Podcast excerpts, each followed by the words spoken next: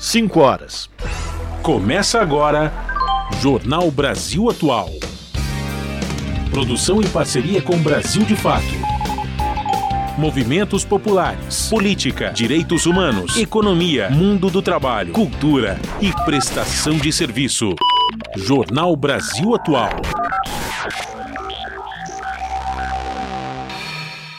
Olá, muito boa tarde. Hoje é segunda-feira, dia 11 de setembro. Eu sou Rafael Garcia, junto com Cosmo Silva, apresentando mais uma edição do Jornal Brasil Atual. E estas são as manchetes de hoje.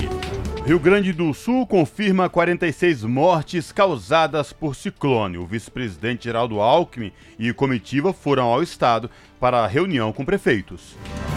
O bolsonarista Alexandre Garcia provoca revolta por mentir sobre tragédia no Rio Grande do Sul e será responsabilizado.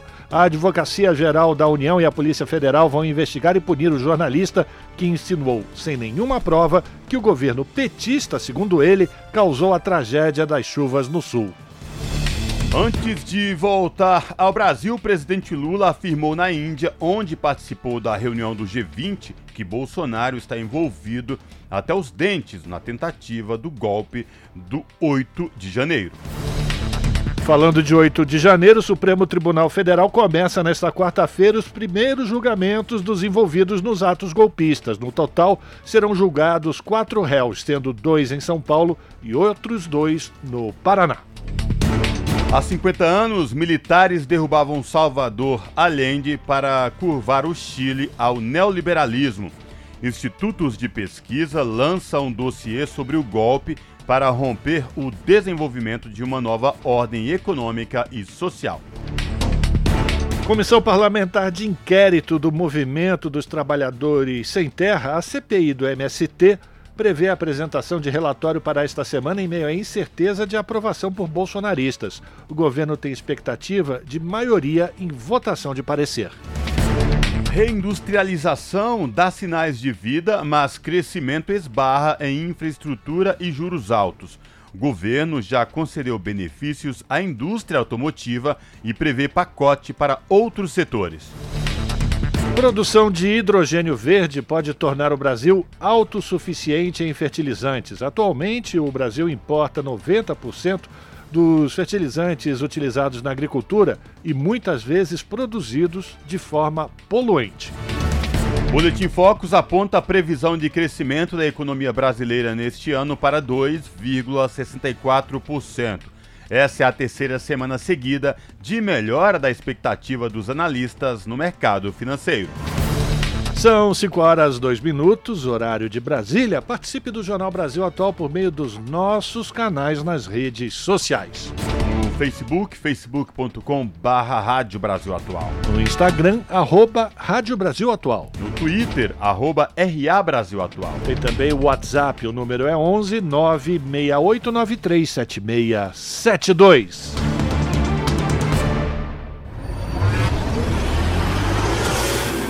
Jornal Brasil Atual, uma parceria com Brasil de Fato. Na Rádio Brasil Atual, tempo e temperatura. A tarde desta segunda-feira aqui na capital paulista é de tempo firme, de sol entre poucas nuvens. Os termômetros marcam 28 graus neste momento. Sem previsão de chuva para hoje, no período da noite e da madrugada, o tempo fica firme e limpo e a temperatura na casa dos 18 graus. Em Santo André, São Bernardo do Campo e São Caetano do Sul, a tarde desta segunda-feira é de tempo predominantemente ensolarado e a temperatura tá alta. Neste momento, os termômetros marcam 26 graus, sem possibilidade de chuva para hoje. Durante o período da madrugada, o tempo fica limpo e a temperatura na casa dos 19 graus.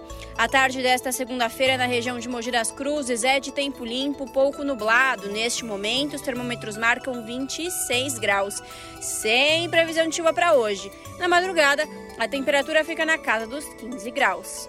E em Sorocaba, a tarde desta segunda-feira também é de tempo predominantemente ensolarado. Os termômetros marcam 27 graus neste momento. Não tem previsão de chuva para hoje em Sorocaba. A madrugada será de tempo limpo e a temperatura fica na casa dos 18 graus.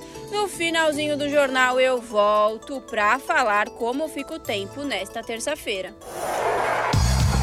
Na Rádio Brasil Atual, está na hora de dar o serviço.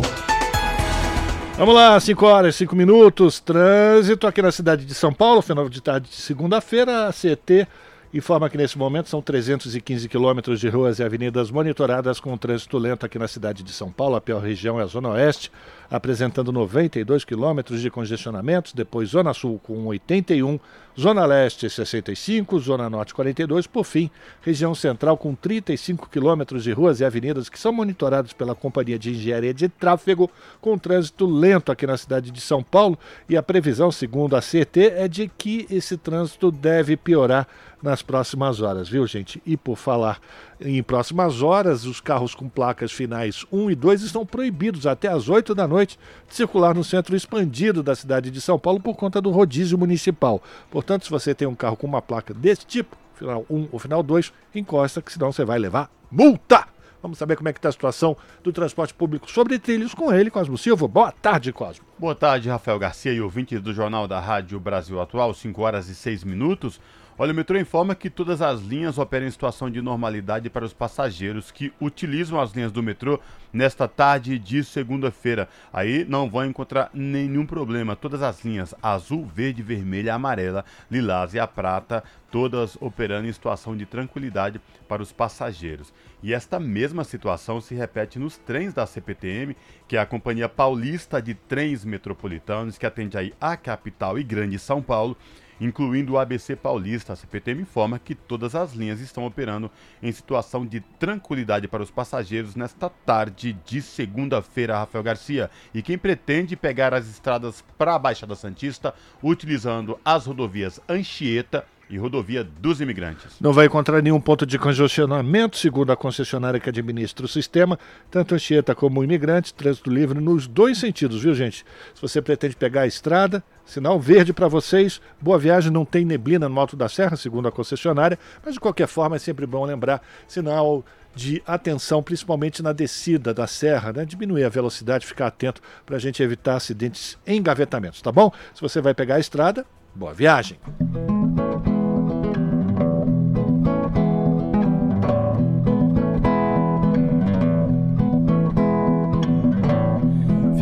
Ligado na rádio atento, o tempo todo ligado nela, seja no fone ou pelo radinho. A sintonia é fina, é bela.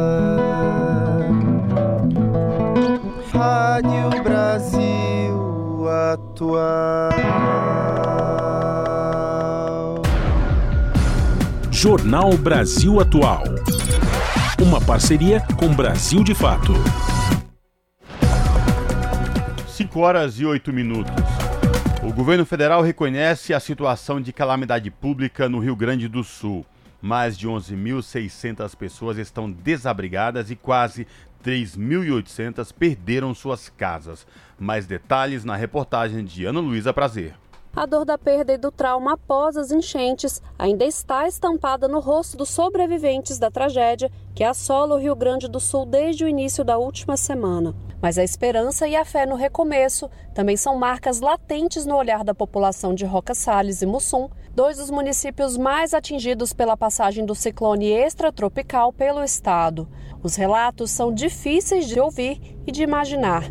Em uma tarde de muita chuva, o nível do rio Taquari subiu rapidamente. A força da água devastadora passou arrastando tudo: carros, casas, animais e pessoas. Agora, os esforços estão concentrados em localizar as vítimas e reconstruir o que sobrou.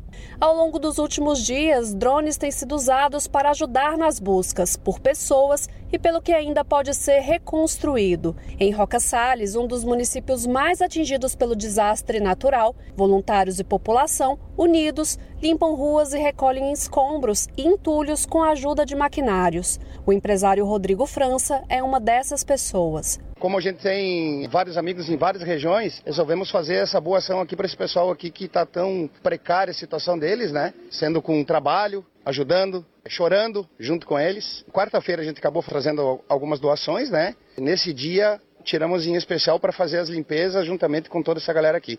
Em Mussum, cidade vizinha a Roca Salles, a situação não é diferente. O cenário lembra uma zona de guerra. Locais que eram ruas pavimentadas e casas agora se resumem a um amontoado de escombros, ferros retorcidos e vegetações tombadas.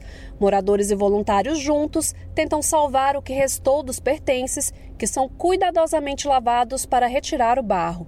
Neuza Zenha e Edmar Gonzade ficaram ilhados em um pedaço da laje durante a inundação e assistiram a enchente devastar sua propriedade, a lavoura, a criação de animais e a casa em que moravam. Até 10 horas da noite nós tinha comunicação com os filhos. Depois das 10 horas não tinha mais internet, não tinha mais telefone. Os filhos todos desesperados e nós lá. Das 7 da noite até as 10 horas da manhã.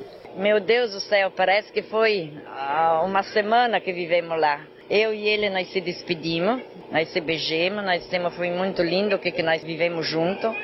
Nós vamos se despedir que nós vamos partir. Quando longe, bem longe, nós avistemos uma coisinha vermelha. Nós pensamos, é os bombeiros. Eu tinha uma sacolinha branca e daí eu levantei em pé eu abanava e pedia socorro, socorro. E eles com um apito me respondiam. Infelizmente, o primo de Edmar não conseguiu subir no local e se salvar. Como ele tem problema nas pernas, ele não quis subir a escada. Levei ele na cozinha, sentei ele lá, eu chegando na escada, no segundo degrau, e o meu primo gritou lá, estou indo embora. E naquilo era verdade, porque a água veio e me levou a escada. Sorte que eu tinha os braços na laje, e aí eu tinha aquele impulso, e graças a Deus consegui subir. No início da semana, o governo federal reconheceu a situação de calamidade pública do Rio Grande do Sul. Mais de 11.600 pessoas estão desabrigadas e quase 3.800 perderam suas casas. O prejuízo mensurado pela Confederação Nacional de Municípios chega a 1 bilhão e 300 milhões de reais. Da TV Brasil em Lajeado, no Rio Grande do Sul, Ana Luísa, prazer. 5 horas e 2 minutos e o Rio Grande do Sul tem alerta. Opa, vamos de novo, vai gente. O Rio Grande do Sul tem alerta laranja para fortes chuvas e tempestades nesta semana. Um novo ciclone extratropical que será formado em alto mar também é monitorado, hein? Entre hoje e a próxima sexta-feira, há risco de mau tempo em grande parte das regiões do estado devido à formação de uma nova frente fria.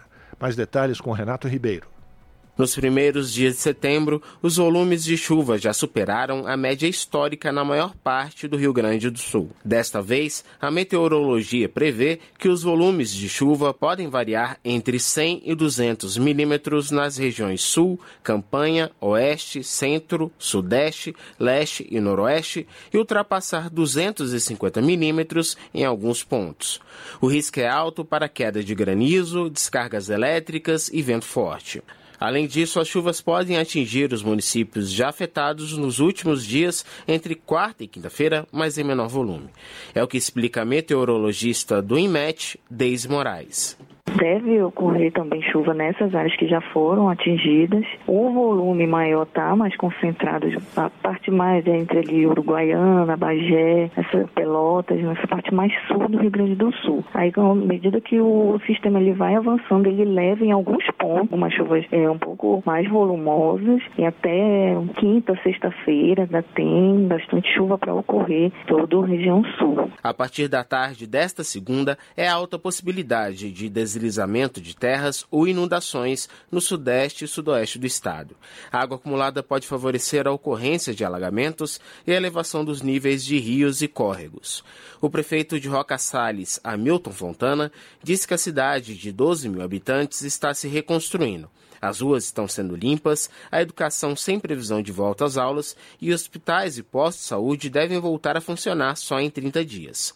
Cerca de 70% do município foi atingido pelas fortes chuvas. Existe sim uma previsão de chuva agora a partir de amanhã aí para essa semana, né? Hoje está um dia ensolarado aqui, então não tem nenhum alerta ainda de que possa voltar a alagar, né? Então é chuvas assim que não é de um volume tão alto pela previsão que a gente tem, mas a gente está atento aí, está é, tá mobilizado sim, a gente tem a Defesa Civil, a Defesa Civil nossa aqui, tanto do Estado, está aqui em Roca Salles e também a Defesa Civil do, do município de Roca Salles e também dos municípios vizinhos. Nesta segunda-feira, mais 13 cidades foram incluídas no decreto de calamidade pública. Agora são 92 municípios nessa situação. Já chega a 46 o número de mortes causadas pelas chuvas no Rio Grande do Sul. São mais de 340 mil pessoas afetadas em 93 municípios. 46 pessoas seguem desaparecidas e 25 mil continuam fora de suas casas. A tragédia deixou cerca de 924 feridos. Até o momento, 3 mil moradores foram resgatados. Ainda há oito trechos com bloqueios totais ou parciais em sete rodovias e algumas pistas seguem alagadas. Da Rádio Nacional, em Brasília, Renato Ribeiro. E o nosso contato agora no Jornal da Rádio Brasil Atual é com Eduardo Maretti, o Eduardo Maretti, que é repórter do portal da Rede Brasil Atual, redebrasilatual.com.br. Olá, Maretti, boa tarde, tudo bem? Seja bem-vindo. Boa tarde, Cosmo, boa tarde, ouvintes, está tudo bem por aí? Aqui está tudo bem. Tudo tranquilo. Maretti, início de semana, que destaque do portal da RBA você traz para os nossos ouvintes nesta segunda-feira? Bom, a gente está tá com algumas informações interessantes que estão acontecendo aí, os desdobramentos, né, Cosmo, de todo esse processo que começou no início do governo Lula, que diz respeito a, a, o 8 de janeiro, mas tangencialmente a isso, é, a gente está assistindo aí algumas pessoas com grande indignação, né?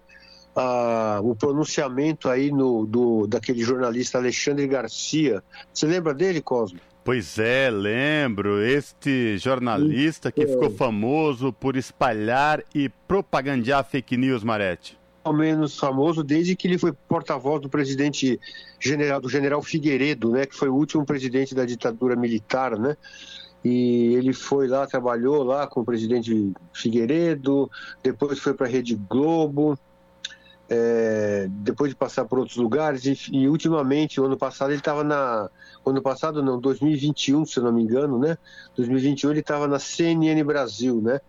Foi, foi exatamente de 2021 quando, quando ele foi demitido, né, Cosmo, da, da CNN, por já ali propagar fake news a respeito da Covid. É, veja, veja, veja que, que pessoa interessante, né? Em plena COVID, é, pandemia da Covid, ele ele estava lá fazendo. Eu mesmo, né? Sabe o WhatsApp né, de, que tem aqueles grupos de família e tem a tia zona do WhatsApp? Sim. Eu mesmo recebia pelo WhatsApp fake news desse senhor, do Alexandre Garcia, enviado por uma prima minha. Né, mandava para mim sempre lá, o Alexandre Garcia falava, não, mas você, desculpa, isso aí é fake news, né?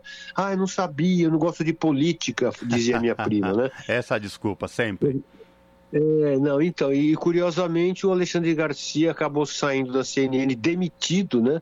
Porque ele disse que os remédios que o Bolsonaro receitava lá, é, por, como, enfim, cloroquina, né? Um monte de um monte de drogas que não faziam nenhum efeito contra a Covid, o Bolsonaro recomendava e o Alexandre Garcia dizia que, que elas eram válidas, sim, e disse, disse ele que salvaram milhares de vidas né? E naquele dia ele foi, ele foi desmentido ao vivo, né? Pela âncora do jornal na época, a Elisa Vec, que ainda está na CNN até hoje, mas enfim, ele foi demitido no mesmo dia é, e, e daí agora ultimamente ele anda fazendo é, fazendo fazendo lives, né? Fazendo transmissões por canais absolutamente e na última sexta-feira, né, é, dia 8 agora, ele, o Alexandre Garcia, ele ele num, num, num, canal inexpressivo como ele, ele tem frequentado nos últimos tempos, depois de demitido da CNN, ele, ele insinuou que o governo petista do presidente Lula foi o responsável pela pela tragédia do, da, do Rio Grande do Sul. Né?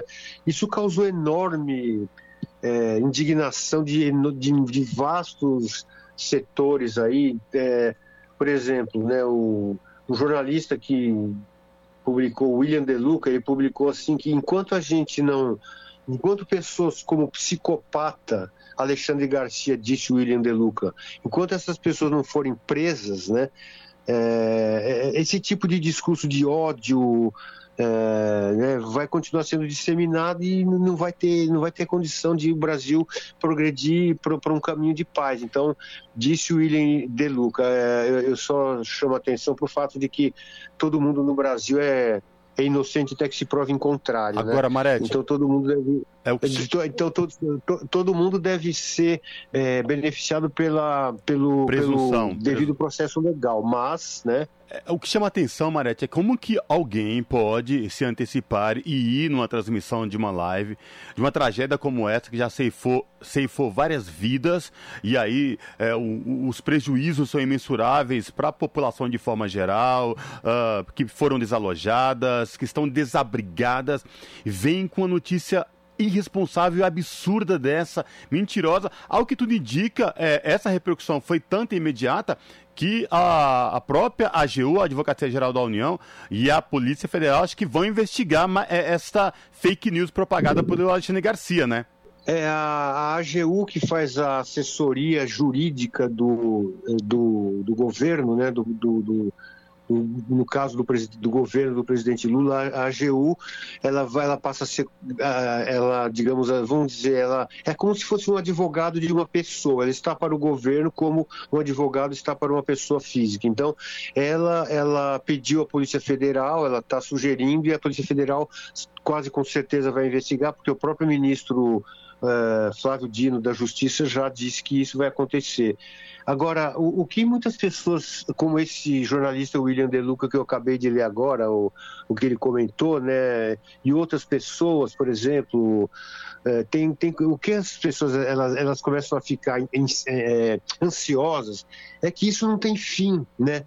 Então é, é uma coisa tão grave como você observou, né, Cosmo, assim, é, o que, que, é mais grave? Ele está, ele, ele, enfim, ele está se, ele tá, é, se aproveitando de, um, de, uma coisa, de uma grande tragédia que para muitas pessoas é, é, é, uma coisa difícil até de medir, porque foram vidas perdidas, pessoas que perderam tudo que tinham a, a, conquistado durante toda a vida, mas fora isso, o que é pior de tudo é a vida, que muitas pessoas perderam, é, é, simplesmente ignorar isso para obter ganhos políticos mesquinhos, né?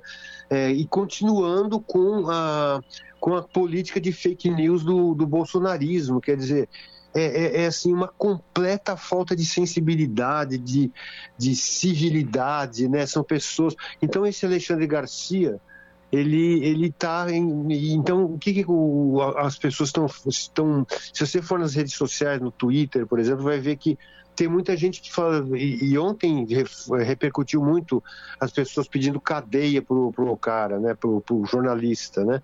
É, bom então Cosmo é, uma pessoa como o Alexandre Garcia ser chamada de jornalista quando o jornalista sério é aquele que que privilegia a informação é, é, difícil, né? Você sendo jornalista, você sabe como é que o, o tipo de sentimento que a população pode pode pode ter nesse momento em que houve uma pessoa simplesmente usar a morte e o sofrimento era isso que eu queria dizer a morte e o sofrimento para simplesmente disseminar o que ódio contra um governo que foi legitimamente eleito, né? Exatamente, legitimamente eleito, democraticamente eleito e que defende, acima de tudo, o Estado democrático de direito. Marete, a gente vai acompanhar os desdobramentos, vamos ver o que, que vai dar aí é, a Polícia Federal entrando nesse caso, a própria AGU pedindo para que de fato seja investigado, porque não dá para aceitar esse tipo de comportamento de mentiras e essa pregação de ódio.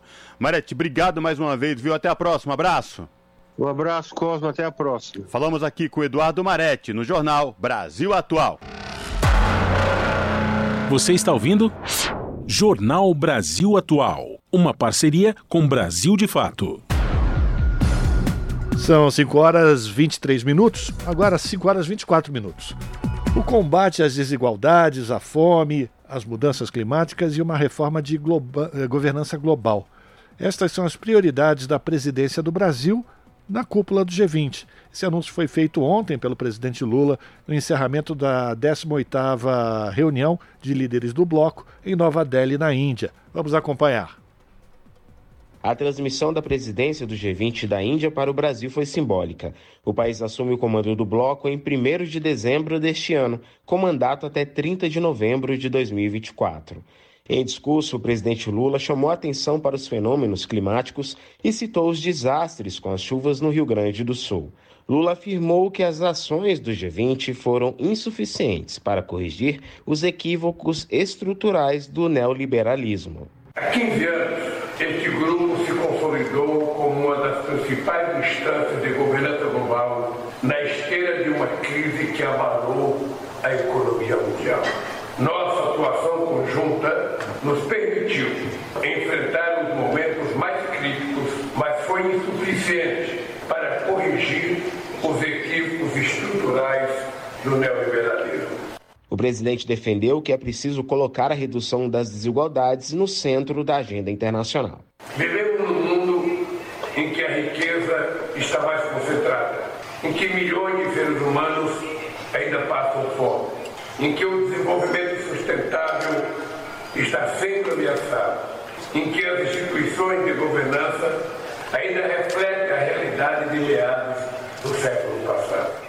Lula cobrou maior participação dos países emergentes nos fóruns internacionais, como o Banco Mundial e o Fundo Monetário Internacional. A insustentável dívida externa dos países mais pobres precisa ser equacionada.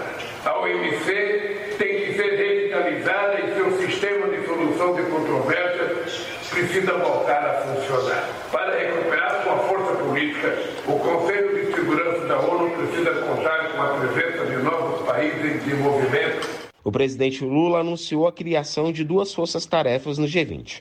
A Aliança Global contra a Fome e a Pobreza para alcançar a meta de acabar com a fome no mundo até 2030 e a mobilização global contra a mudança do clima. Lula afirmou ainda que não interessa um G20 dividido. Nós não podemos deixar que questões geopolíticas sequestrem a agenda de discussões das várias instâncias do G20. Não nos interessa um G20 dividido. Só com uma ação conjunta é que podemos fazer frente aos desafios dos nossos dias. Precisamos de paz e cooperação em vez de conflito. A cúpula do G20 reúne 19 das maiores economias do mundo, a União Europeia e agora a União Africana. O lema da presidência brasileira será Construindo um Mundo Justo e um Planeta Sustentável.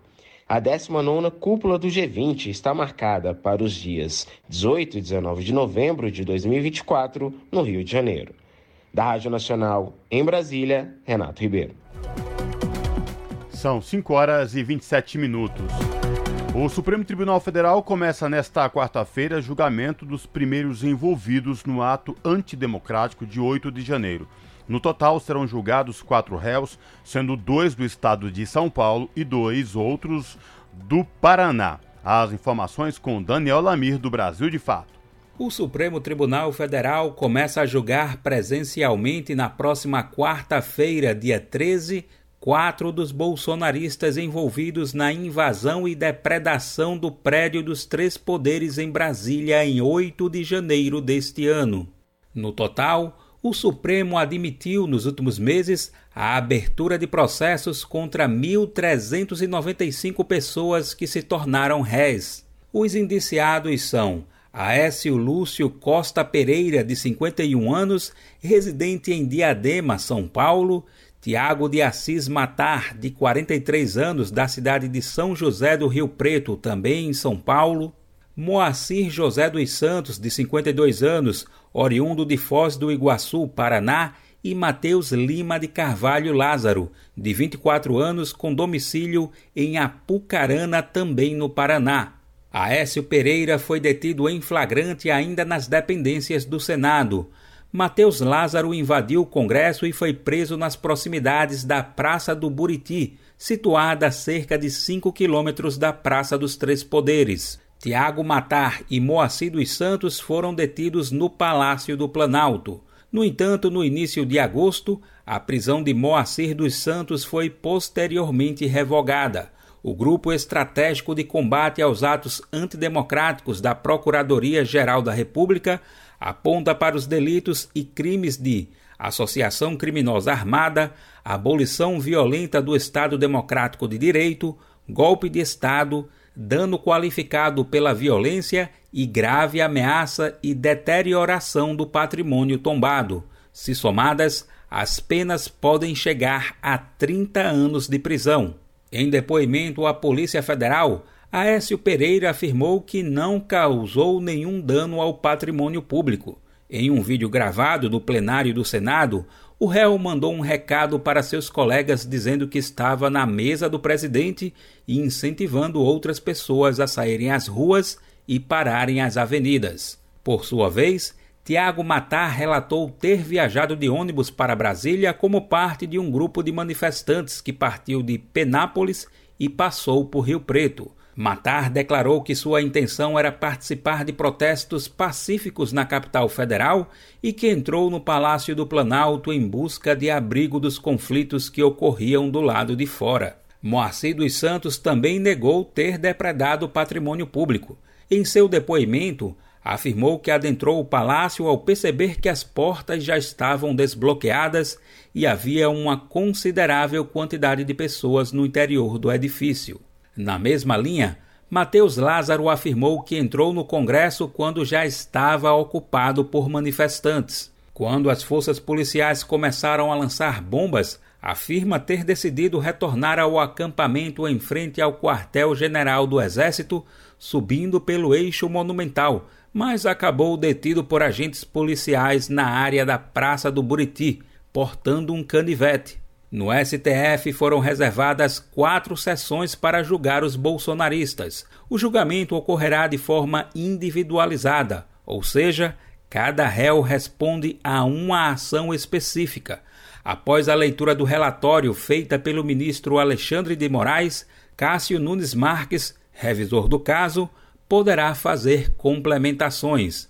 Na sequência, a Procuradoria-Geral da República se manifestará pela acusação e os advogados pela defesa dos réus.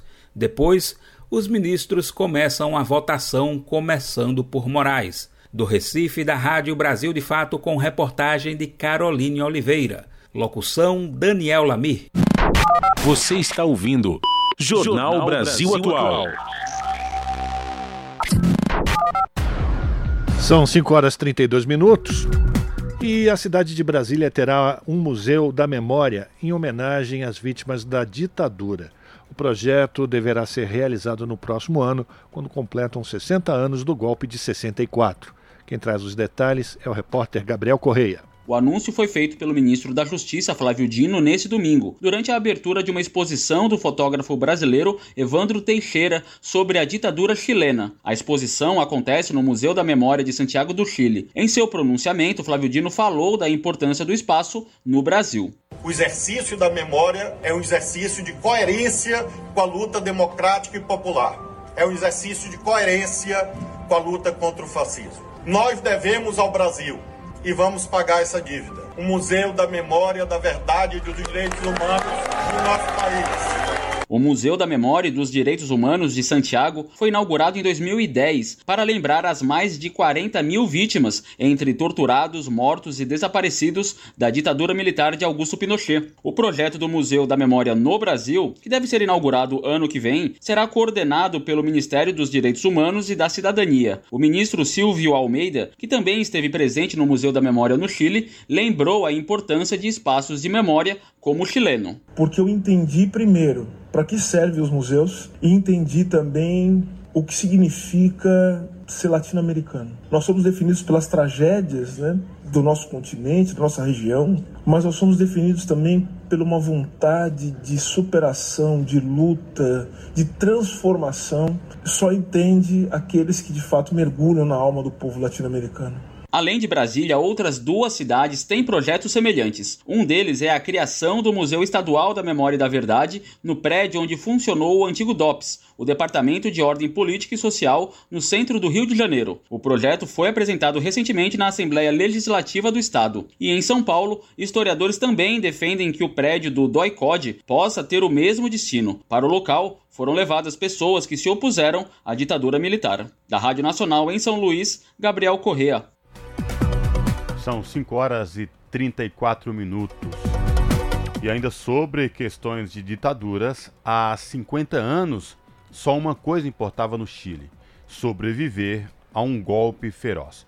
Testemunhas oculares da derrubada de Salvador Allende contam detalhes do que viveram naquele 11 de setembro de 1973. E quem traz mais informações para a gente é o Daniel Lamir, do Brasil de Fato. Na noite de 10 de setembro de 1973, o Brasil tinha um jogo marcado com o Chile no Estádio Nacional de Santiago. A junta militar chilena já estava tramando os detalhes finais para, na manhã seguinte, derrubar Salvador Allende e seu projeto de socialismo democrático. Mas, como quem está armando um golpe de Estado prefere que ninguém desconfie, por razões óbvias, o jogo é realizado normalmente. No mesmo estádio onde Garrincha entortara adversários na conquista do bicampeonato mundial de 1962, o Brasil perdeu por 5 a 0. O time foi escalado apenas com jogadores de equipes do interior do Rio Grande do Sul. Àquela altura, o comandante das Forças Armadas, Augusto Pinochet, já havia assumido o comando do golpe de Estado. Alheios a tudo isso, os jogadores chegaram ao hotel, jantam e acham que vão poder repousar tranquilamente em suas camas. Só que não. Recebem uma ordem de origem desconhecida para, junto aos demais hóspedes, se encaminharem para o subsolo, onde funciona a lavanderia. O motivo dessa noite tão atípica eles entenderiam em breve. É o fato de o hotel ficar numa das laterais da Plaza Constitución, ou seja, bem perto do Palácio de La Moneda, que em breve seria bombardeado, invadido e se tornaria palco de um dos episódios mais trágicos da nossa história política. Quando o dia 11 amanhece, os fuzileiros navais ocupam a costa de Valparaíso, a 100 quilômetros de Santiago, e cortam as comunicações da cidade com o resto do país. Pouco antes das 8 da manhã, Allende informa a população sobre o levante e pede aos trabalhadores que mantenham a serenidade e se dirijam para seus locais de trabalho. Allende foi um revolucionário quis acabar com o capitalismo no Chile e impor uma economia socialista, mas pelas urnas, o caminho que os chilenos chamavam de revolução a empanadas e vinho tinto, dois itens obrigatórios na mesa da família chilena.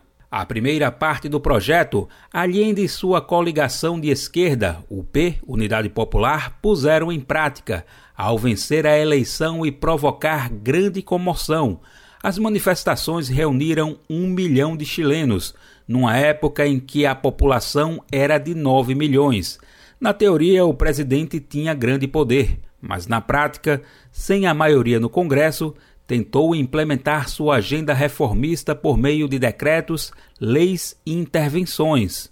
A oposição foi ferrenha por meio de bloqueio de sua agenda legislativa, acusações constitucionais contra ministros e até uma tentativa de golpe fracassada tudo com o apoio de boa parte do empresariado e de governos como dos Estados Unidos e Brasil, entre outros. Dias antes do 11 de setembro, Allende confidencia ao general golpista Pinochet sua intenção de convocar um referendo sobre uma reforma constitucional. A Carta Magna do país tinha sido promulgada em 1925 e Allende achava que ela atrapalhava o caminho ao socialismo. Pinochet espalha essa informação entre a cúpula das Forças Armadas e o resultado é o que se vê nas ruas e se ouve nas rádios naquela manhã fatídica. Allende faz seu último discurso por volta das 10 da manhã pela única rádio ainda fiel ao governo e que ainda conseguia transmitir. Naquele dia, lamentavelmente, o que se vê nas alamedas e ruas de Santiago são sinais de perigo. Franco-atiradores dos golpistas e da resistência estão posicionados em pontos estratégicos. O bombardeio ao palácio tem início pouco depois das 11 da manhã.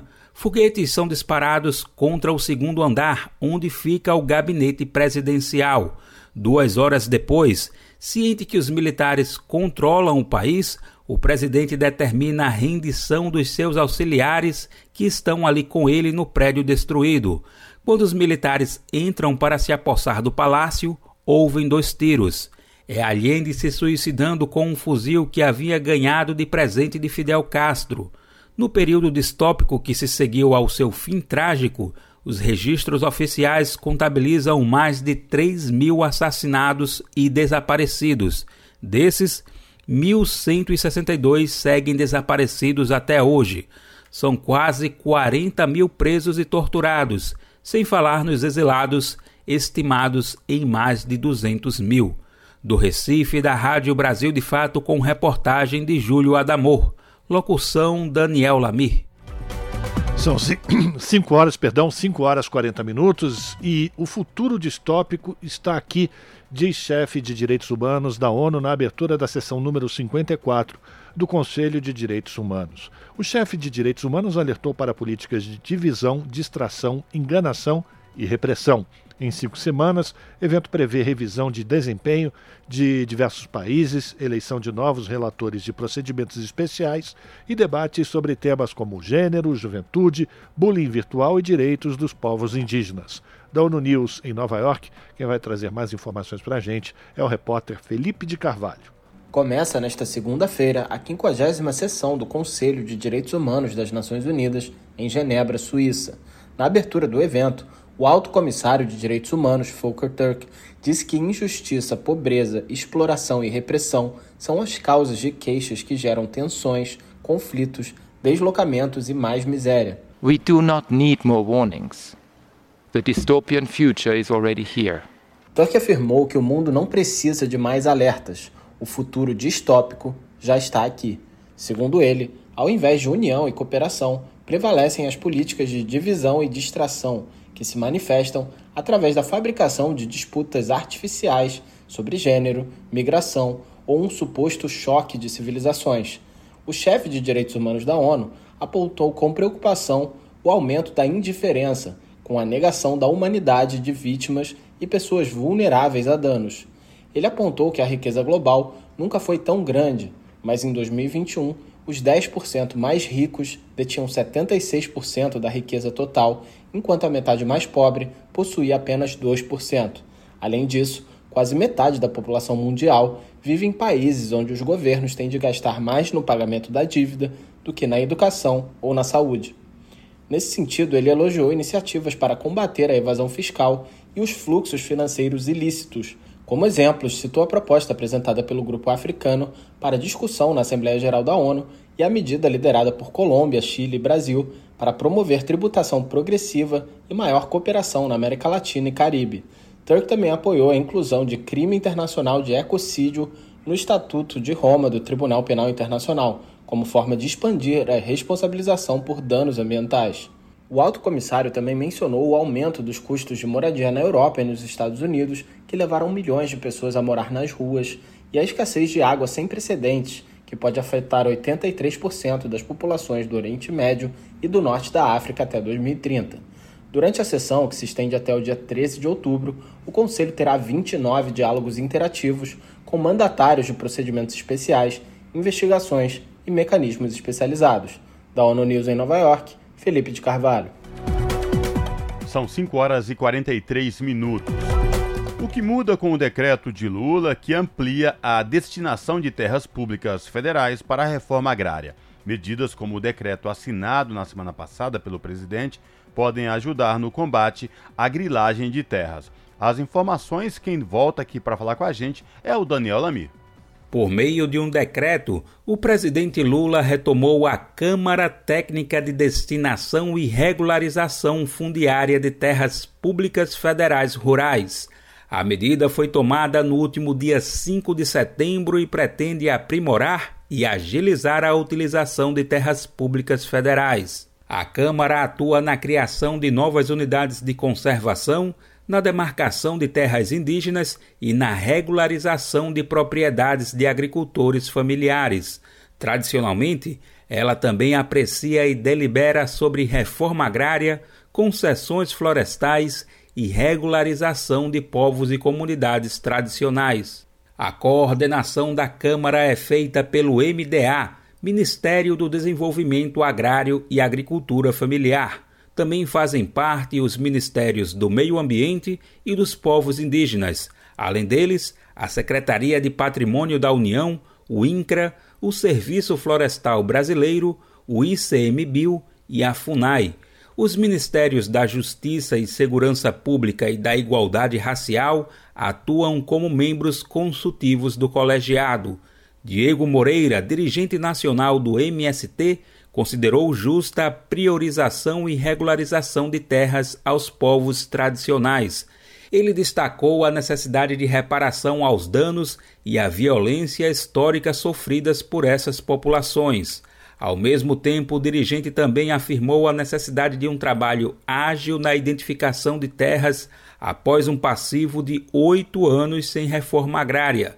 Ele afirma que mais de 70 mil famílias no país estão aguardando para serem assentadas. Mais do que ter terra pública no país, nós precisamos de uma estrutura que identifique essas áreas públicas. Então vai precisar ser feito cadeia dominial. Nós sabemos da fragilidade que se tem hoje nas, nas autarquias, nas estruturas, tanto no INCRA quanto na FUNAI, mas que nós possamos é, ter um trabalho rápido de identificação dessas áreas públicas, porque elas sejam destinadas para a reforma agrária ou para os povos tradicionais, que é a prioridade. Ao mesmo tempo, Diego sugere parcerias para agilizar a identificação de terras para os povos originários e para a reforma agrária. É, para isso, esperamos ter parceria. Nós temos universidades no Brasil com expertise nessa área, parceria com as universidades, parceria com outras repartições públicas, para que de fato essas áreas sejam identificadas e, ao serem identificadas, imediatamente sejam destinadas para esses grupos prioritários, como está observado no decreto. Então a esperança é grande. Entre as terras públicas existem as terras devolutas. No caso, são aquelas sem destinação pelo poder público e que em nenhum momento foram incorporadas ao patrimônio de um particular. Dos 5 milhões de quilômetros quadrados da Amazônia Legal, quase um milhão e meio não tem destinação informada pelo poder público. O número é do relatório da Amazônia 2030 elaborado pelo Amazon. Medidas como o decreto assinado pelo presidente Lula podem ajudar no combate à grilagem, uma vez que essas terras são um dos alvos de grileiros e de desmatamento para pastagem e monocultura. Durante a gestão de Jair Bolsonaro entre 2019 e 2022, mais da metade da área desmatada na Amazônia ocorreu em terras públicas, principalmente as que são de domínio federal, segundo o Instituto de Pesquisa Ambiental da Amazônia. Do Recife, da Rádio Brasil de Fato, com informações da redação. Locução Daniel Lamir. Você está ouvindo? Jornal Brasil Atual. Uma parceria com Brasil de Fato. São 5 horas e 47 minutos. O Senado aprova projeto que prevê a perda de imóvel usado como cativeiro nos casos de sequestro e cárcere privado, mas a pena só vai valer nos casos em que o proprietário participar do crime e se não for o único bem da família. A repórter Érica Christian tem mais detalhes. Aprovado pelo plenário do Senado, o projeto prevê a perda em favor da União do imóvel usado como cativeiro nos casos de sequestro e cárcere privado e de extorsão mediante sequestro. Mas o perdimento só ocorrerá se o proprietário tiver participado do crime. A exceção, no entanto, é para a propriedade que seja bem de família.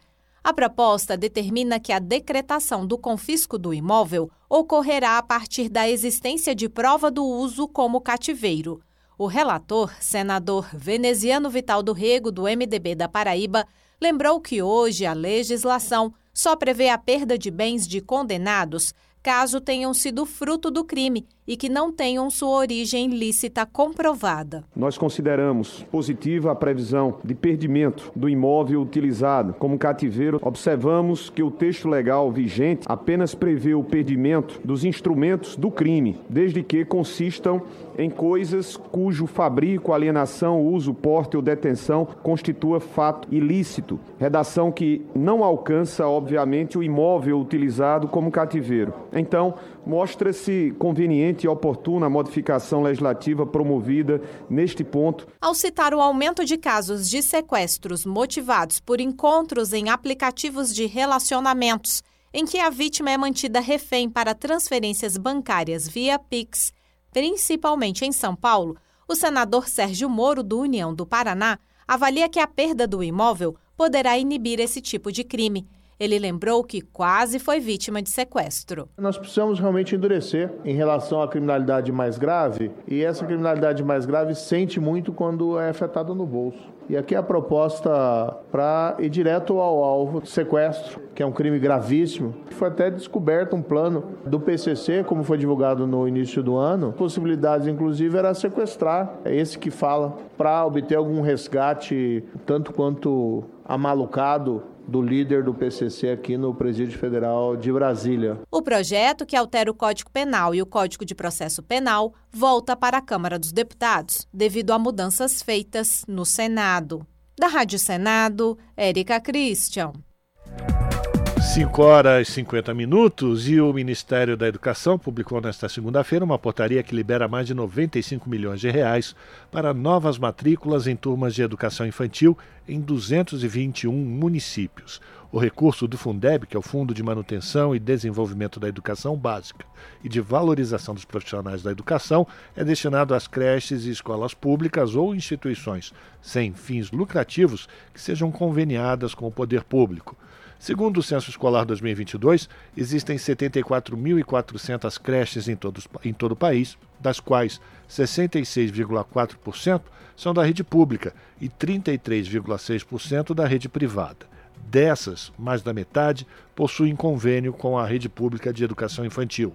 De acordo com a Secretaria de Educação Básica do Ministério da Educação, os recursos vão viabilizar quase 20 mil novas vagas em creches. Os municípios beneficiados são os que realizaram o cadastro das novas vagas, conforme prevê a lei que estabelece as regras para o apoio financeiro da União, com o objetivo de ampliar a oferta de educação infantil. São 5 horas e 51 minutos. E ainda sobre crianças é, do ensino infantil, uma notícia trágica e triste, Rafael e ouvintes do Jornal da Rádio Brasil Atual. Uma criança de 5 anos morreu na manhã desta segunda-feira após ser atingida por um tronco de uma árvore na Escola Municipal Lauro Gomes, no bairro Rude Ramos, São Bernardo no Campo, no ABC Paulista. A menina, identificada como Isadora, estava brincando no pátio com outras crianças por volta das 10h15 da manhã, quando foi atingida. A criança chegou a ser socorrida por uma equipe da GCM que fazia segurança na escola até a UPA do Rude Ramos, mas não resistiu aos ferimentos. A gestão Orlando Morando, do PSDB, confirmou a morte, mas não forneceu detalhes de como o fato ocorreu. O município afirmou ainda lamentar a fatalidade e disse que presta auxílio para os familiares de Isadora.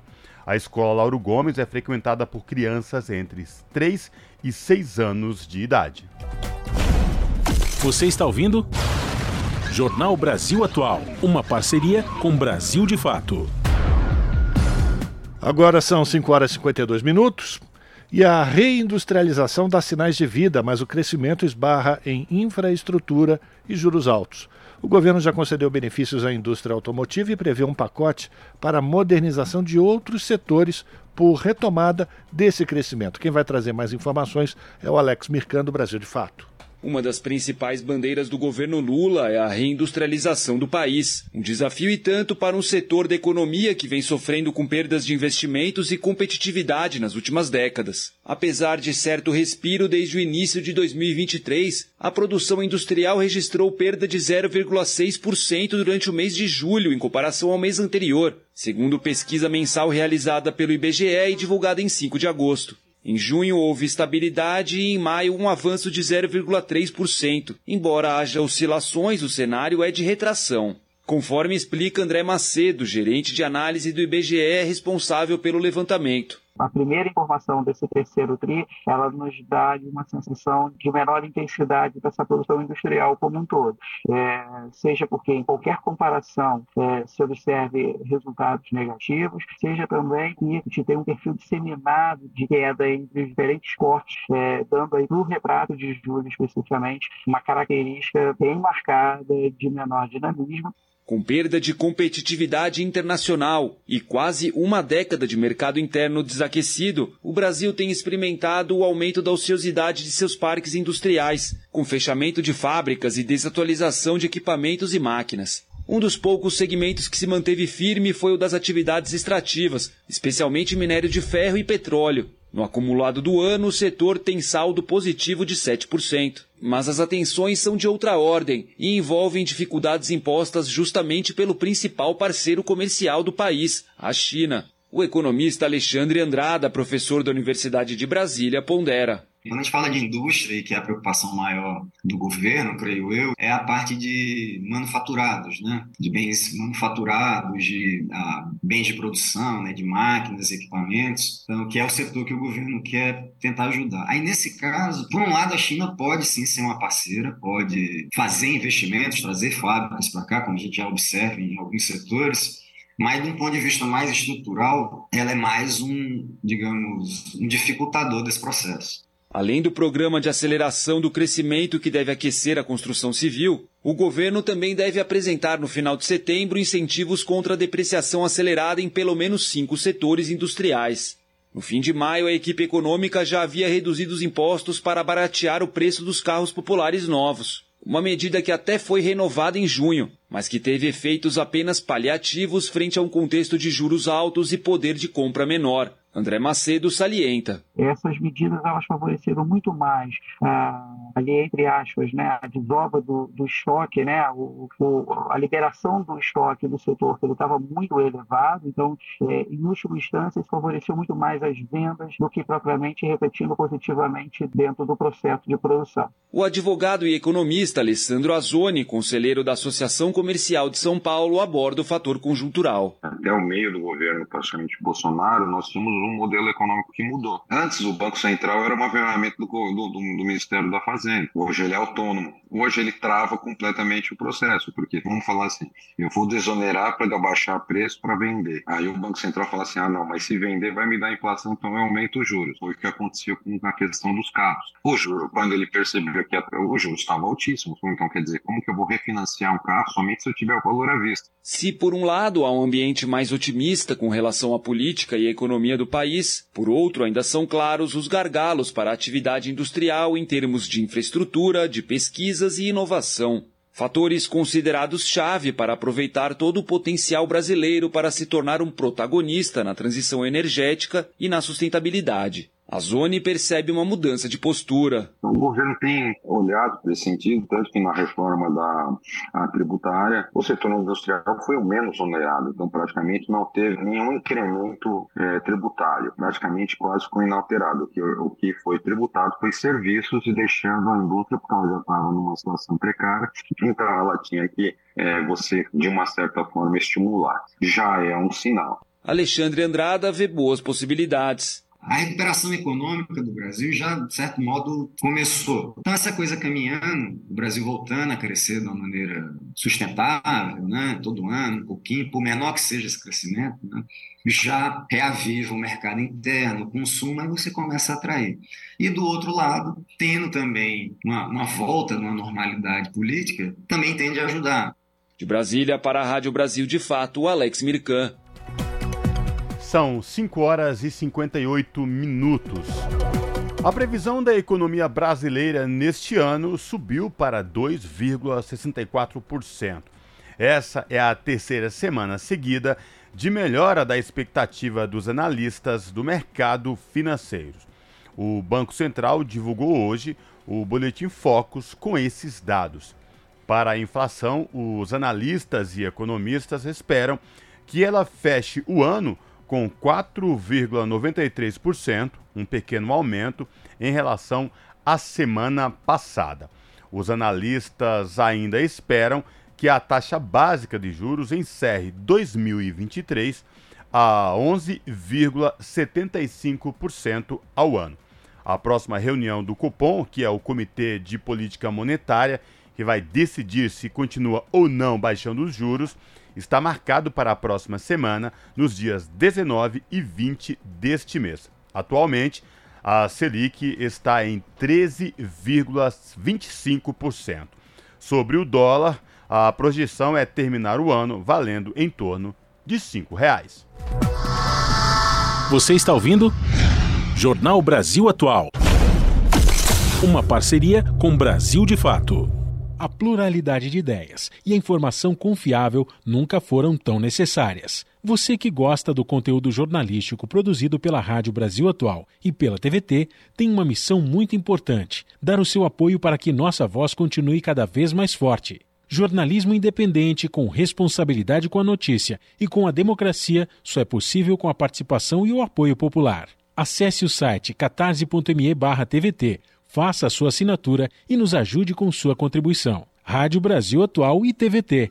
Compromisso com a notícia. Compromisso com você. Pontualmente, 18 horas. Rádio Brasil Atual. Para sugestões e comentários, entre em contato conosco por e-mail redação@jornalbrasilatual.com.br ou WhatsApp DDD 11 96893 7672. Acompanhe a nossa programação também pelo site redebrasilatual.com.br.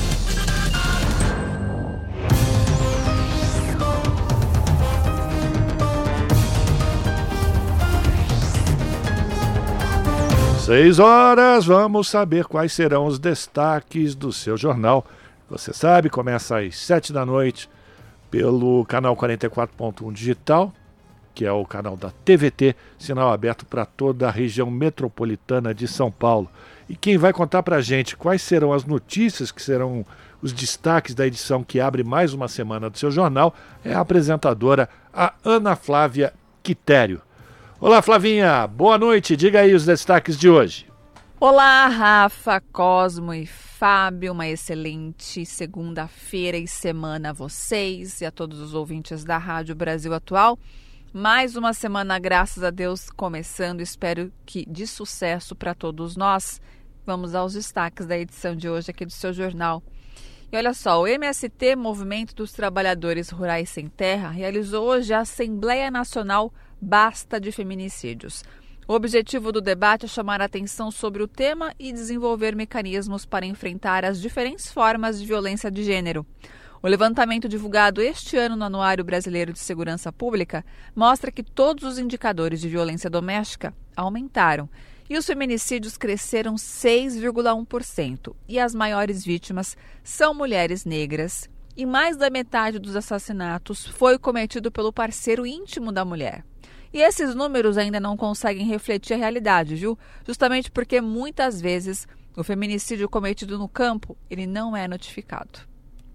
Vamos falar também que, ó, todo mundo pensa que não tem mais, né, enfim, to toque de recolher não, mas não tem a questão da pandemia de todos ficarem em casa, né? A pandemia já ah, não está mais aí, Covid sumiu, estamos todos recuperados. Alguns sim, mas não, não quer dizer que a doença ainda não exista. E ela existe e ainda está entre nós.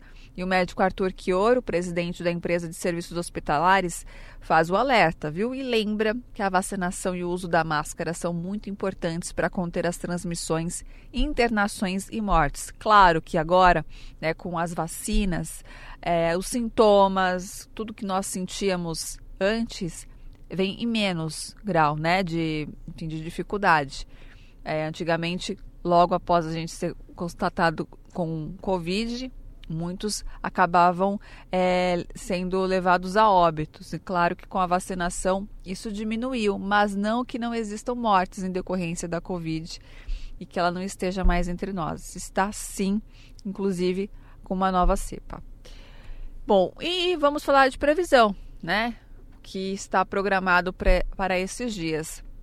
Temporais no Rio Grande do Sul, infelizmente, vão voltar, possibilidade inclusive para alagamentos em algumas cidades.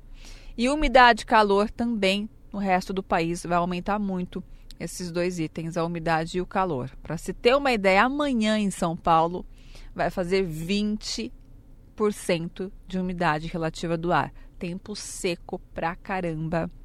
Portanto, se hidrate, viu? Vamos falar também das outras regiões, centro-oeste, norte e nordeste do país, que vai ter sol e calor mas em algumas delas vai ter um pouquinho de chuva, né, esporádicas aí no caso. Mas ah, isso já ajuda a dar uma aliviada no tempo seco. Vamos também fazer a atualização dos mortos em Marrocos, né, que até agora já foram registrados ultrapassou o número de 2.600 pessoas e a cada minuto, a cada hora, esse número ele já aumenta. Mas até o momento, 2.600 pessoas terremoto de magnitude 6.8 aconteceu na noite de sexta-feira, a 70 quilômetros de Marrakech. E por falar em atualização, vamos também atualizar é, a morte, né, o número de pessoas que foram vítimas do ciclone essa tropical que atingiu o Rio Grande do Sul na última semana. 46 pessoas morreram, outras 46 estão desaparecidas e mais de 2 mil estão desabrigadas. Bom, esses foram os destaques da edição desta segunda aqui no seu jornal. E não se esqueçam, para mais notícias e informações, se conectem, nos acompanhem através das redes sociais, youtube.com.br RedeTVT, tem também pelo canal 44.1 digital. E para quem mora na região do Grande ABC, claro, TV também tem a nossa emissora ali, vocês conectem pelo canal 512. Bom jornal, Rafa, Cosme Fábio. Beijão grande para todo mundo e até daqui a pouco. Esse é o Jornal Brasil Atual. Uma parceria com Brasil de Fato. São 6 horas e 5 minutos. Produção de hidrogênio verde pode tornar o Brasil autossuficiente em fertilizantes. A repórter Carla Alessandra acompanhou o encontro do setor com os deputados que estudam o tema. A Comissão Especial da Câmara, que analisa alternativas para a transição energética, realizou audiência pública para ouvir os representantes do setor ligado à produção chamado hidrogênio verde, que é obtido como a menor produção de gás carbônico por utilizar o processo de eletrólise. O representante da Associação Nacional para a Difusão de Adubos, Bernardo Silva, afirmou que o Brasil precisa aproveitar essa tecnologia para produzir o hidrogênio verde para a produção de fertilizantes diminuindo assim o impacto ambiental e tornando o país autossuficiente. O hidrogênio verde, que é, é produzido através da eletrólise da água, né, e, e aí agregação de valor, que vai aí, a, produz aí os fertilizantes, nitrato de amônio, a ureia, o sulfato de amônio, o MAP, o DAP, o superfosfato triplo, né, o nitrato de potássio. Então é absolutamente interligado ao tema fertilizante e hidrogênio por esses motivos. Atualmente, o Brasil importa 90% dos fertilizantes utilizados na agricultura e muitas vezes esses insumos são produzidos de forma poluente, com uma pegada de carbono de 8 a 9 vezes maior do que o mesmo produto produzido nacionalmente, explicou o representante da Yara Soluções Industriais, Daniel Ubner. Ele disse ainda que a fábrica instalada em Cubatão vai começar a produzir biometano já no próximo ano. A representante da Associação Brasileira de Biogás, Tamar Reutemann, lembrou que outra forma de produzir hidrogênio verde é através das usinas de biogás que podem desempenhar um importante papel na descarbonização de setores chaves da economia. É uma fonte madura, né, é uma fonte já com uma cadeia estabelecida, com indústrias uh, importantes, com uh, investimentos já mapeados e, e, um interesse enorme em investir aqui no, no, no Brasil. É um caminho para a independência energética e também na independência de fertilizantes, promove a economia circular e o aproveitamento aí de, de, resíduos. O representante da Petrobras, Fábio Azevedo, destacou que existem várias rotas possíveis para a produção de hidrogênio verde. Ele informou que a empresa vem desenvolvendo pesquisas para que o país possa se tornar referência mundial nessa forma de produção. A Petrobras, ela recentemente, esse ano, criou uma diretoria de transição energética que vem trabalhando em construir uma carteira aí de projetos é, e vem já com alguns projetos em andamento e com alguns eixos. Um desses eixos, sem dúvida, é a questão do hidrogênio. O relator da comissão, o deputado Bacelar, do PV da Bahia, afirmou que é preciso garantir, para além da produção, uma cadeia de distribuição que seja viável do ponto de vista ambiental e econômico. Nós temos um grande desafio que é a logística do hidrogênio. Qual seria o papel dos fertilizantes para viabilizar o transporte e o armazenamento desse insumo? O representante da Quinto Energy, Rafael Cavalcante, pediu aos parlamentares que os equipamentos necessários para a produção de hidrogênio possam ser desonerados de alguns impostos, como forma de tornar a produção brasileira mais competitiva. Da Rádio Câmara de Brasília, Carla Alessandra. Agora são 6 horas 9 minutos e o empreendimento eólico está ameaçando comunidades tradicionais na cidade de Canudos, na Bahia. Essas comunidades denunciam o descumprimento de legislação ambiental na instalação desses empreendimentos. Quem vai trazer as informações para a gente é a repórter Bruna Ercog, do Brasil de Fato. Em 2022, as comunidades de fundo e fecho de pasto foram alvo de 43% de todos os conflitos no campo registrados na Bahia, de acordo com a Comissão Pastoral da Terra, a CPT. Reconhecidas pela Constituição do Estado da Bahia de 1989, as comunidades de fundo e fecho de pasto se baseiam no uso comum da terra e preservação da caatinga. Só existem na Bahia. Mesmo com os territórios assegurados no contrato de concessão de direito real de uso, as áreas têm sido recorrentemente invadidas pela mineração e, mais recentemente, pelos empreendimentos eólicos. É o que vem acontecendo em Canudos. A região, desde o Brasil Império, é vítima de uma série de impactos causados pelas hidrelétricas, latifúndios e agora pelos empreendimentos de energia eólica. Comunidades de fundo e fecho de pasto com apoio de organizações da sociedade civil, denunciaram o descumprimento das legislações ambientais. Em abril desse ano, a Justiça chegou a suspender as licenças de instalação e de operação concedidas pelo Instituto do Meio Ambiente e Recursos Hídricos, o INEMA. Porém, em 24 de julho, uma decisão de segunda instância autorizou a retomada das atividades.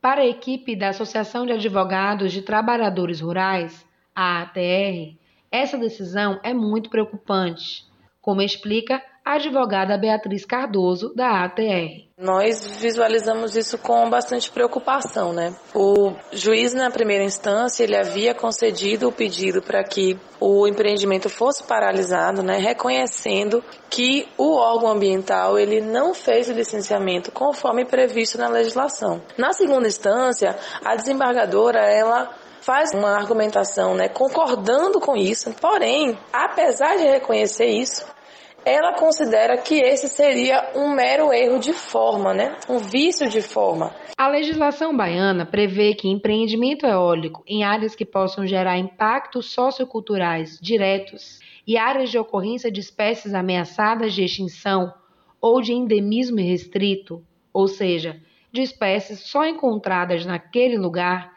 devem realizar procedimento completo de licenciamento ambiental incluindo audiências públicas com as comunidades impactadas. Canudos se enquadra nesses dois casos. O INEMA, órgão responsável pelo licenciamento ambiental da Bahia, foi procurado pelo Brasil de Fato Bahia, mas não se pronunciou até o fechamento dessa matéria. Moradores das comunidades denunciam uma série de situações, como desmatamento de áreas extensas, assoreamento dos rios, soterramento de nascentes e lençóis freáticos relatam que muitos pássaros estão sendo encontrados mortos porque se chocam com as hélices dos geradores e que essas perdas causam desequilíbrio ecológico. Também denunciam processos constantes de grilagem de terra e a intensificação dos conflitos ambientais relacionados com a violência contra as lideranças. A ATR aponta ainda o aumento dos conflitos internos nas comunidades atingidas, a alteração dos modos de vida tradicionais e o aumento da violência. A associação acompanha uma série de casos de lideranças comunitárias que, por fazer enfrentamento à forma como os grandes empreendimentos são instalados no território, sofrem ameaças e muitas vezes precisam deixar suas comunidades. De Salvador, para o Brasil de Fato Bahia, Bruna Ercog. São 6 horas e 13 minutos. Licenças para desmatar propriedades no Cerrado são usadas para especulação imobiliária na região do Mato Piba, área de maior pressão sobre o bioma. E o governo quer evitar tudo isso. Mais detalhes na reportagem de Gabriel Brum.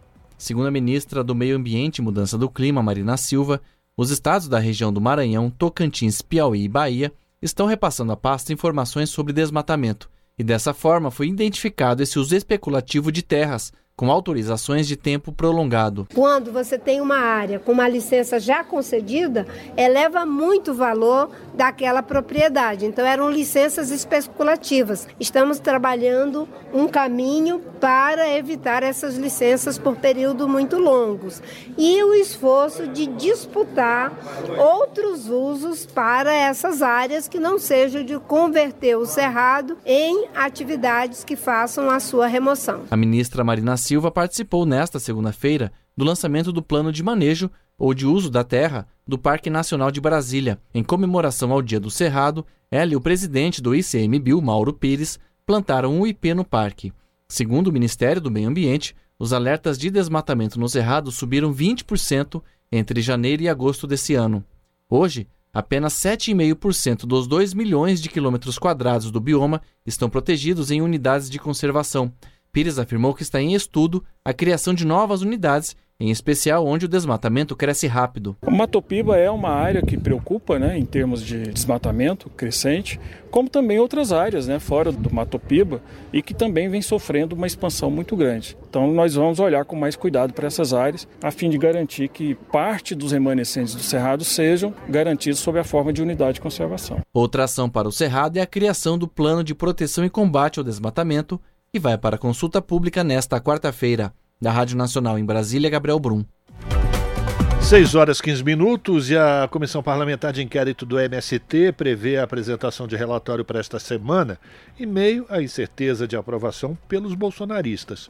E o governo tem a expectativa de maioria na votação desse parecer. O calendário dessa Comissão Parlamentar de Inquérito se encerra no próximo dia 14 e quem vai explicar mais para a gente é o Douglas Matos. Deputados da base bolsonarista preveem para esta semana a apresentação do relatório final da CPI do MST, a Comissão Parlamentar de Inquérito do Movimento dos Trabalhadores Rurais Sem Terra. O documento deverá ser lido por Ricardo Salles, do PL. O clima entre membros da CPI, no entanto, ainda não garante certezas. A comissão tem hoje 26 integrantes titulares e 24 suplentes nomeados. O grupo trabalha com uma previsão de encerramento dos trabalhos até a próxima quinta-feira, dia 13, data fixada pelo calendário oficial, aprovado no início das atividades. De um lado, o governo passou a ter nas últimas semanas uma expectativa de maioria após a troca de alguns integrantes ligados ao PP e ao Republicanos, siglas que agora se beneficiam com a reforma ministerial promovida por Lula. De outro, o terreno político no Congresso Nacional ainda é movediço para a gestão, dada a instabilidade da própria base parlamentar. Apesar disso, deputados ligados ao governo acreditam que há baixa chance de aprovação do relatório de Salles. Na segunda-feira, dia 4, por exemplo, o ministro Luiz Roberto Barroso, do Supremo Tribunal Federal, suspendeu a coleta de depoimento de dois gestores do Instituto de Terras e Reforma Agrária de Alagoas, ligado ao governo do estado. O juiz atendeu a um pedido da Assembleia Legislativa de Alagoas, para qual a convocação dos dois fugia ao objetivo da CPI. Na sequência, O presidente da comissão, Coronel Zuco, do Republicanos, soltou uma nota criticando a liminar e anunciando o cancelamento da sessão da segunda-feira no colegiado. Também comunicou que não haveria mais nenhuma reunião até a apresentação do relatório, o que acabou por cancelar o depoimento do dia seguinte, na terça, dia 5, de uma liderança do MST. A deputada Samia Bonfim, do PSOL, integrante da CPI, falou sobre o assunto com o Brasil de Fato. Acho que eles estão jogando a toalha, percebendo que não tem mais número e condição para produzir é, nenhum fato que eles querem criar sobre o MST ou sobre o governo. É, eles ainda seguem agitando a possibilidade de vencerem no relatório. Mas nada alterou da última sessão até a próxima, ou seja, a composição é a mesma, os membros são os mesmos. E ao contrário disso, é, tem uma proximidade maior do, do PP, por exemplo, com o próprio governo agora. Então é mais improvável que eles consigam demover qualquer um dos votos. Apesar das declarações de Zuco, circulam nos bastidores da Câmara rumores de uma suposta incerteza sobre a apresentação do parecer de Salles. O motivo seria uma divergência interna na ala bolsonarista, que estaria dividida entre parlamentares para os quais não valeria a pena investir no relatório, dada a desidratação política do grupo ao longo das últimas semanas na CPI. Enquanto isso, outra parte seguiria firme na ideia com o objetivo de mirar lideranças do MST, com uma tentativa de criminalização no texto final. Salles estaria neste segundo grupo. Já no outro campo ideológico, a leitura é de que uma eventual não apresentação do parecer traduziria uma derrota maiúscula para a ala bolsonarista, que patrocinou a CPI desde a criação.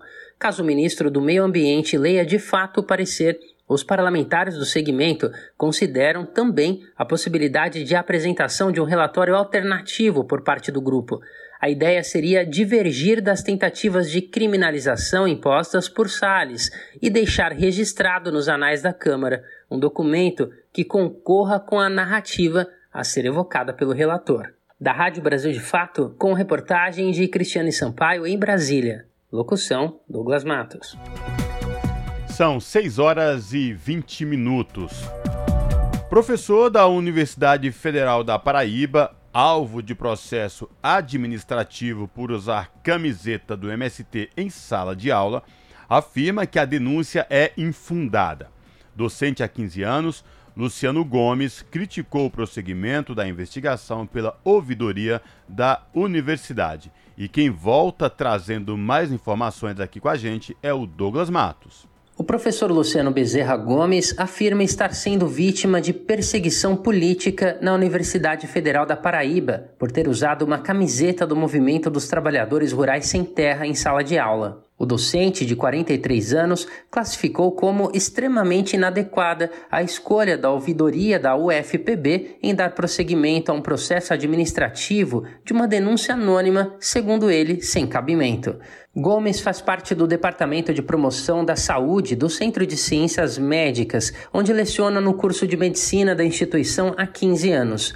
O servidor também coordena um mestrado em saúde coletiva da universidade e é responsável por um projeto de extensão aprovado pela UFPB que dá apoio ao setor de saúde do MST no estado para a formação permanente de agentes populares de saúde. Em áudio enviado ao Brasil de Fato, ele contou que o uso de camisetas e bonés do MST dentro da universidade nunca tinha sido visto como um problema. Em várias situações na minha vida institucional, participei de atividades de ensino, pesquisa e extensão, atividades de gestão, reunião, usando camisa do MST ou usando boné do MST, da mesma forma que usando a camisa do meu sindicato docente, a DUFPB, da mesma forma que usando camisas com diferentes temáticas, como a defesa da vacinação, entre outras. O professor diz também não ter usado símbolos do MST no material didático. A denúncia foi oficialmente protocolada em 31 de agosto deste ano e encaminhada para as partes citadas na última terça-feira. Gomes relata que, de acordo com o documento administrativo, ele é acusado de ter feito propaganda política disfarçada por meio de slides com o logotipo do movimento. Numa das aulas de uma disciplina que eu ministro, eventualmente um dos estudantes, é isso que faz parecer na denúncia que eu recebi, porque é uma denúncia anônima, não tem identificação de quem e quando, mas e foi denunciado que em alguma das aulas eu teria usado a camisa do movimento e apresentado slides que seriam propaganda política disfarçada. É, não tem nada disfarçado na minha posição política na universidade, sempre foi muito explícita para todas as pessoas e, como eu disse, eu tenho projetos oficiais. O parecer da ouvidoria da Universidade Federal da Paraíba admite que não há elementos concretos sobre a suposta denúncia, mas defende a presença do que chama de, abre aspas, elementos mínimos descritivos. O órgão destaca ainda que é obrigação da universidade corrigir atos e procedimentos incompatíveis dos servidores. O professor Gomes lamenta que um espaço que deveria ser democrático e plural, como a universidade, que defende o livre pensamento e expressão, esteja sendo perseguido. Para ele, o que aconteceu é um reflexo do momento político conturbado no país, algo que vem se intensificando nos últimos anos na minha visão, é, dado o momento que a gente vive de criminalização dos movimentos sociais como um todo por parte das forças políticas de direita e extrema-direita no nosso país, especialmente a partir do governo Bolsonaro, a militantes de partidos políticos, a lideranças do campo, a lideranças indígenas, que são do, da, do campo da esquerda principalmente, mas não só, há pessoas que lutam contra o desmatamento, há ambientalistas, entre várias pessoas que atuam em defesa dos direitos sociais, teve uma intensificação dessas perseguições, mas nesse momento ainda tem um forte processo de criminalização que se tenta fazer do, da ação dos movimentos sociais, especialmente do movimento sem terra. Questionada pela reportagem, a Universidade Federal da Paraíba afirmou que a ouvidoria da universidade conduz as atividades de forma autônoma, a partir de manifestações veiculadas por meio de uma plataforma chamada Fala BR e que não responde a determinações de gestores específicos. Mas, em posicionamento pessoal, emitido à Rádio Paraibana Arapuã, o reitor Valdinei Gouveia disse que não há ilegalidade no ato do professor. Em nota, o Sindicato dos Docentes da Universidade Federal da Paraíba manifestou apoio a Luciano Gomes e disse que ele apresentou conduta política legítima em sala de aula. De São Paulo, da Rádio Brasil de Fato, com reportagem de Carolina Oliveira e Murilo Pajola. Locução: Douglas Matos. Você está ouvindo? Jornal Brasil Atual. Uma parceria com Brasil de Fato. Agora são 6 horas 25 minutos. E ontem, domingo, 10 de setembro, marcou o Dia Mundial de Prevenção do Suicídio. E uma pesquisa da Fiocruz a Fundação Instituto Oswaldo Cruz chama a atenção para o crescimento dos casos no Brasil durante a pandemia. Quem vai trazer as informações é a repórter Carolina Pessoa. No dia 10 de setembro, Dia Mundial de Prevenção do Suicídio, uma pesquisa da Fiocruz chama a atenção para o crescimento dos casos no Brasil durante a pandemia. De acordo com o estudo, o segundo ano, de março de 2021 a fevereiro de 2022, foi o mais crítico, com aumento de 28% de suicídios, além do esperado em mulheres de mais de 60 anos no Sudeste e 61% na região Nordeste. Além disso, houve crescimento de 32% na região Norte e 16% entre homens no Nordeste. Bernardo Dolabella, coordenador do setor psicossocial da Cruz Vermelha Brasileira, afiliada a Minas Gerais, resume os fatores que possivelmente levaram a este resultado.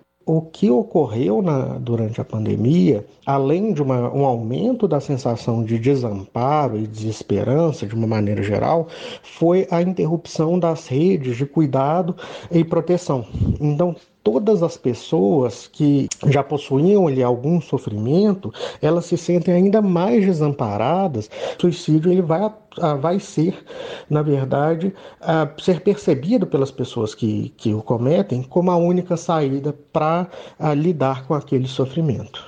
O estudo também reforça que países severamente atingidos pelos efeitos diretos da pandemia, como o Brasil, foram mais propensos aos seus efeitos indiretos sobre outras causas de morte, como o suicídio e as mortes maternas, por exemplo. Ainda de acordo com a pesquisa, o suicídio já era desafiador e crescente problema de saúde pública no Brasil antes da pandemia, pois, de acordo com o Ministério da Saúde, já havia indícios de aumento em suas taxas, especialmente entre homens e de 2016 em diante. Bernardo Dolabella, da Cruz Vermelha, aponta como deve ser feita a prevenção a estes casos. A principal medida né, para a prevenção do suicídio é o conversar sobre ele, né? conversar abertamente sobre os sentimentos, as emoções, sobre o sofrimento. A pessoa com ideação suicida, ela não tem um rosto específico, ela não tem uma marca, então nós não conseguimos é, saber o que está passando dentro das pessoas se elas não falarem. A pesquisa também aponta que é preciso monitoramento dos casos e fortalecimento da rede de atenção psicossocial. Da Rádio Nacional no Rio de Janeiro, Carolina Pessoa. Se você gosta do nosso jornalismo independente e quer rever nossas entrevistas e reportagens, acesse o canal da Rádio Brasil Atual no YouTube. Nosso endereço é youtube.com/barra Rádio Brasil Atual. Ajude a nossa voz ser cada vez mais forte e ir cada vez mais longe. Inscreva-se em nossos canais, curta e compartilhe o conteúdo Rádio Brasil Atual e TVT. Rádio Brasil Atual e TVT. Compromisso com a notícia, compromisso com a democracia, compromisso com você. Na Rádio Brasil Atual. Tempo e temperatura. Na capital paulista, terça-feira será de tempo ensolarado, de tempo limpo e firme, sem previsão de chuva. A temperatura também aumenta, com máxima de 30 graus e mínima de 18 graus. Nas regiões de Santo André, São Bernardo do Campo e São Caetano do Sul, a terça-feira será de tempo ensolarado, limpo e seco, sem chance de chuva. E a temperatura continua alta, com máxima de 30 graus na região do ABC Paulista e mínima de 18 graus. Em Mogi das Cruzes, mesma coisa. A terça-feira será de solzão, calor e sem previsão de chuva. A temperatura continua alta, com máxima de 29 graus e mínima de 14 graus. E em Sorocaba, nada diferente. A terça-feira será de temperatura alta, tempo limpo e ensolarado. E não tem previsão de chuva. A máxima será de 31 graus e a mínima de 17 graus. Larissa Borer, Rádio Brasil Atual. Bom, e com a previsão do tempo para amanhã de Larissa Bora, a gente encerra mais uma edição do Jornal Brasil Atual, que teve trabalhos técnicos dele, Fábio Balbini. Na apresentação, Cosmo Silva e eu, Rafael Garcia. Você vai ficar agora com o papo com Zé Trajano. Lembrando mais uma vez que a partir das sete da noite você tem o seu jornal pela TVT ou pelas redes sociais, no caso no canal da Rede TVT no YouTube, youtube.com/rede. A gente volta amanhã a partir das 5 da tarde. Obrigado a todos e todas e a gente re renova esse nosso compromisso para amanhã. Até lá.